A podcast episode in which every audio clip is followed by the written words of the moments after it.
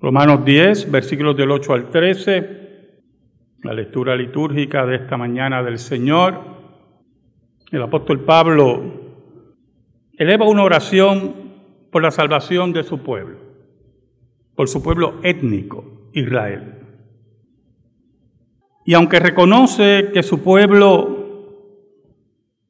es un pueblo celoso, pero no es un pueblo celoso según el verdadero conocimiento. Usted puede ser muy celoso en su religión, en sus acciones religiosas, en sus ejercicios religiosos, pero el conocimiento que tiene es defectuoso, es errado, es desacertado. Y en el caso de Israel, que había llegado al pensamiento de buscar justificación por la ley y se habían alejado de la verdadera justicia de Dios, ese Israel no entendía que Cristo era el fin de la ley, el fin de esa ley condenatoria y que su justicia estaba en Cristo Jesús. Su verdadera justicia estaba en aquel que cumplió la ley perfectamente por nosotros. Así que los invita, en cierta medida, cita varias veces el libro de Deuteronomio para entender que la justicia que es por la ley no justifica a nadie. Que la única justicia que hace y declara a los hombres y mujeres justos es por la fe en la obra de Cristo Jesús. Y en ese sentido, en los próximos versículos, el apóstol Pablo establece unas bases sencillas, medulares, para que entendamos cuál es la verdadera salvación y la verdadera justificación. Oramos. Te damos gracias, Señor, en esta mañana que nos permites exponer tu palabra. Perdónanos porque te hemos sido infiel, pero tú permaneces fiel. Escóndenos bajo la sombra de la cruz y que tu nombre sea proclamado. Ayúdanos, Señor, para confiar solamente en ti y en tus obras, para confiar solamente en tu gracia y que nuestra vida cristiana crezca en ese sentido. En el nombre de Jesús. Amén y amén. El versículo 8, el apóstol Pablo, hablando de ese pueblo y hablando de la verdadera justificación, dice, más, ¿qué dice? ¿Qué dice la ley? Está diciendo el apóstol Pablo. Cerca de ti está la palabra y en tu boca y en tu corazón citando a Deuteronomio capítulo 30, versículos del 12 al 14. ¿Y qué quiere decir el apóstol Pablo con estas palabras? Que esa es básicamente la predicación que él está llevando a cabo. La unidad de la palabra de Dios desde el Antiguo y Nuevo Testamento siempre ha sido patente. Nosotros creemos a la luz de la teología del Evangelio, de la teología del apóstol Pablo, que toda la Biblia es revelación. Y cuando hablamos de una revelación progresiva, estamos hablando de promesa y cumplimiento. En el Antiguo Testamento Dios prometió y mediante señales y ejercicios espirituales y ceremonias muy cargadas, Dios prometió cumplir lo que había dicho en Génesis 3.15. Vendría uno que pisaría la cabeza de Satanás y destruiría su dominio.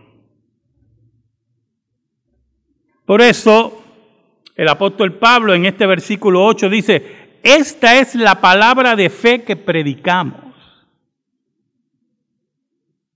La palabra fe, esa pequeña palabrita, que tanto problema trae a la gente. Le explicaba a los hermanos los jueves que el problema que tenemos con la palabra fe es que permitimos que el mundo nos defina fe. Y ahí sí tenemos un problema. El mundo cree que tener fe es fe ciega,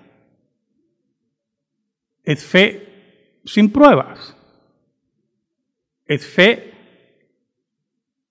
sin veracidad histórica. Por ejemplo, ¿por qué nosotros creemos que vamos a resucitar? ¿Quién es el tonto que cree que va a resucitar, hermano? ¿Usted ha visto a alguien resucitar? Nadie ha visto a nadie resucitar, hermano. El que se murió, se murió. Y nuestros padres que están enterrados ya, ya son polvo. Son nada. Pero nosotros creemos, mire la fe de nosotros, que nosotros vamos a resucitar. No, hemos visto a nadie resucitar. Todos nuestros familiares que mueren se quedan en la tumba. Algunos los ven, pero parece que necesitan ayuda profesional. Resucitar. Entonces, ese es el concepto de fe que define el mundo, que nuestra fe es ciega. Porque creemos, por ejemplo, que vamos a resucitar sin ver a nadie resucitar. Pero cuando usted lleva el concepto de fe enmarcado en la escritura, ahí la cosa es diferente. Ese es el concepto de fe que nosotros anunciamos aquí. Nosotros creemos que vamos a resucitar porque Jesucristo resucitó.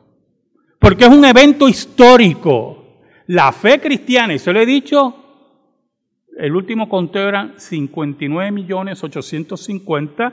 La fe cristiana es una fe histórica, basada en eventos históricos, basada en un personaje que caminó en esta tierra, que hizo milagros, que resucitó muertos y él venció la muerte.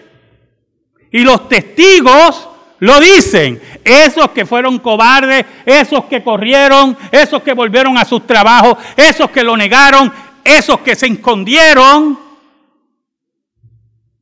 Un día, de la noche a la mañana, decidieron morir por Cristo. decidieron recibir reprimendas, decidieron recibir azotes, decidieron caminar como peregrinos negados por la sociedad, decidieron morir. Y lo único que decían era, hemos visto a Cristo resucitado. Y no fue uno, y no fue dos, y no fueron tres. Y no fueron cuatro. Y no fueron cinco. Seguimos la lista. Y la lista de hombres y mujeres que vieron a Cristo resucitado. Doce apóstoles que se convirtieron de cobardes en valientes. 500 hermanos a la vez, dice el apóstol Pablo. Por lo tanto, la fe, según la define la escritura, es la fe basada en eventos históricos, en las obras de Dios en la historia. Esa es la fe que predicamos. Esa es la fe que le decimos al mundo. Es la hora de arrepentirse y buscar a Dios.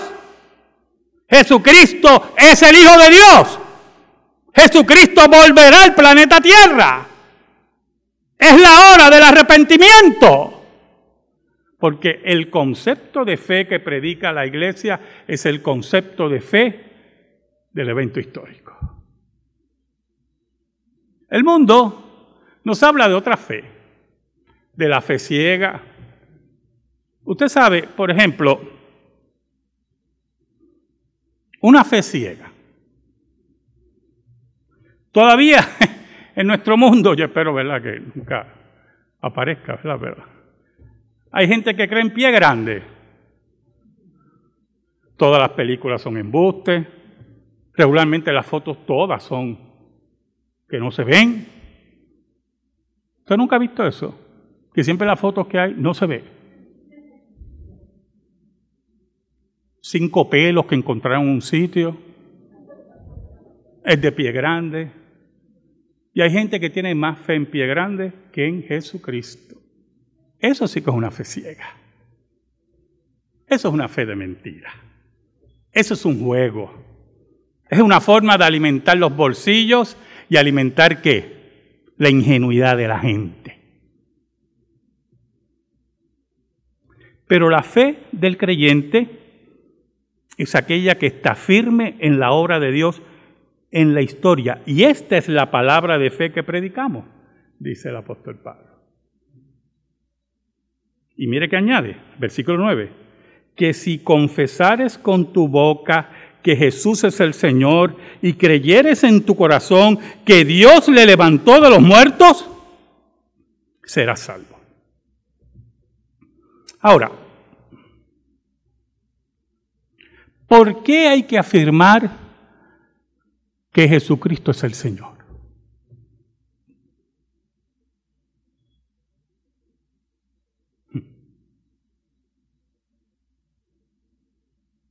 ¿Sabe algo, hermano? Hay un problema que el hombre tiene, el hombre y la mujer tiene, por siglos, por toda la historia humana. Y el hombre se ha inventado formas de evadir ese problema, evadirlo, no enfrentarlo. Son dos cosas muy diferentes, ¿oyó? El problema es la muerte. Los seres humanos han inventado religiones con conceptos evasivos de la muerte. Que pasamos a otro plano,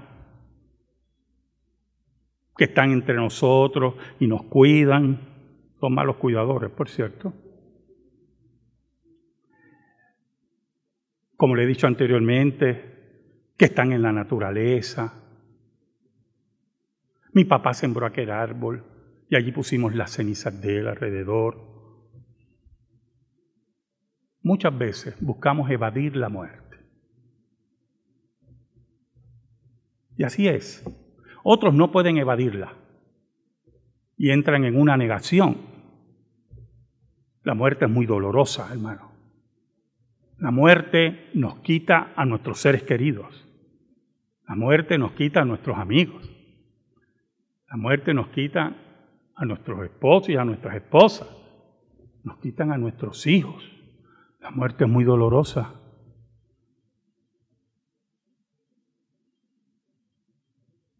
Y evaden la muerte. ¿Sabe cuál es la característica del cristianismo? Yo se lo dije en una ocasión. Y, y estos pasajes nos permiten volver a tocar. El cristianismo no evade la muerte. El cristianismo enfrenta la muerte. Son dos cosas muy diferentes.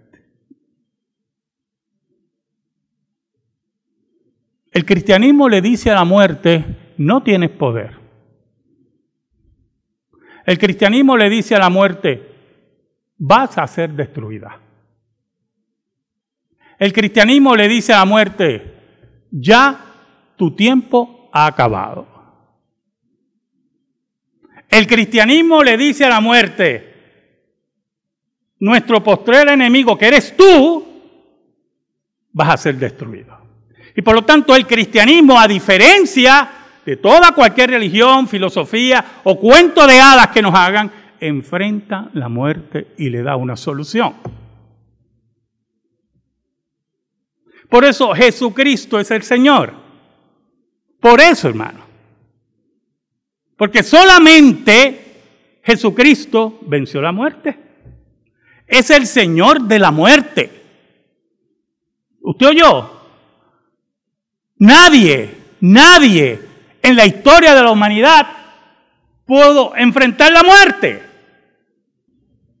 Y por eso afirmamos que Jesucristo es el Señor, porque sobre todos los enemigos terribles que hay en este planeta Tierra, la muerte la enfrentó y la venció. Entonces es interesante el orden del apóstol Pablo que si confesares con tu boca que Jesús es el Señor y creyeres en tu corazón que Dios le levantó de los muertos, serás salvo. Pero el orden es lo contrario. Primero crees y después afirma. Y por eso en el otro versículo el apóstol Pablo pone el orden. ¿Y por qué en el primero puso ese primero? Ah, porque primero quiere decirle al mundo y a los judíos, es mejor que afirmes que Jesús es el Señor. Lo digas, lo digas. Que lo creas y lo digas. Que lo creas y lo vivas. Por eso en el versículo 10 dice, porque con el corazón se cree para justicia. Y esto nos lleva al otro renglón. Justicia justificación por la fe. Mire qué importante es eso, hermano. Mire toda la cadena que hay aquí. ¿Qué es justificación por la fe? Creemos que Dios nos ha declarado justo en su tribunal por los méritos de Cristo. Lo creemos por fe, porque si usted se mira, si usted se mira correctamente, porque si se mira en forma farisea no va a haber pecado, ¿yo? Si se, mira en forma legalista, usted lo que va a hacer es señalar al otro, sí, pero aquel está peor. Es como en Europa. Yo tenía un profesor que nos enseñaba, estudió en Europa, y nos enseñaba que los españoles decían, España es el país más pobre de Europa. Pero añadían, pero Portugal está peor. Entonces, si usted piensa de usted, no, yo yo soy un pero fulano está peor. Usted tiene un grave problema. Un gravísimo problema. ¿Qué es justificación por la fe? Cuando afirmamos que Dios nos declaró justo en el tribunal divino por los méritos de Cristo, lo creemos por fe porque cuando nos miramos seguimos siendo unos pecadores, ¿verdad? Y usted puede decir, ah, pastor, pero ahí está, una fe ciega. No hemos visto el tribunal, no hemos visto la sentencia, no hemos visto al, juez. Bueno, hermano, hay problema lo tiene usted. Porque el tribunal es el tribunal de Dios y todos estamos frente al tribunal de Dios. Y el abogado es Jesucristo. Y sabemos que es así, que en el Gólgota Él llevó todas nuestras culpas y pecados y que es una realidad porque la tumba está vacía. Por lo tanto, la justificación por la fe se basa en el evento histórico de la cruz y la tumba vacía. Por eso es que dice, porque con el corazón se cree para justicia, creemos firmemente en la justicia de Dios por Cristo, pero con la boca se confiesa para salvación y lo afirmamos porque lo creemos.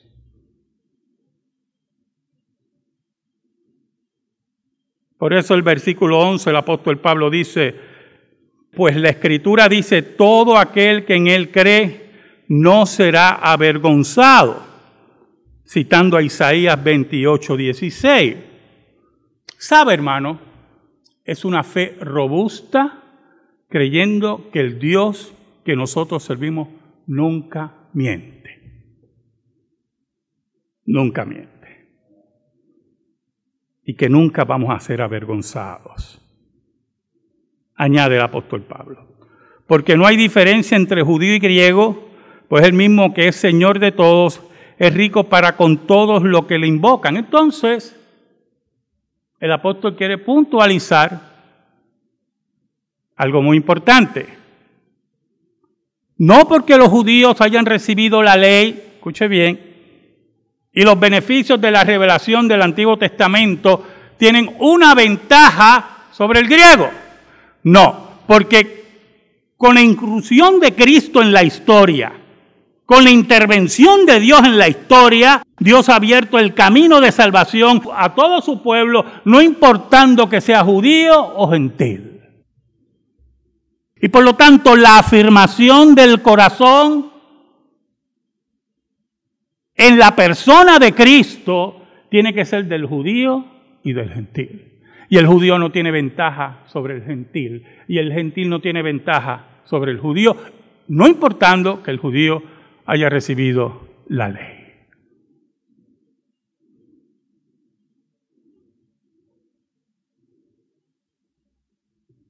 El apóstol Pablo sabe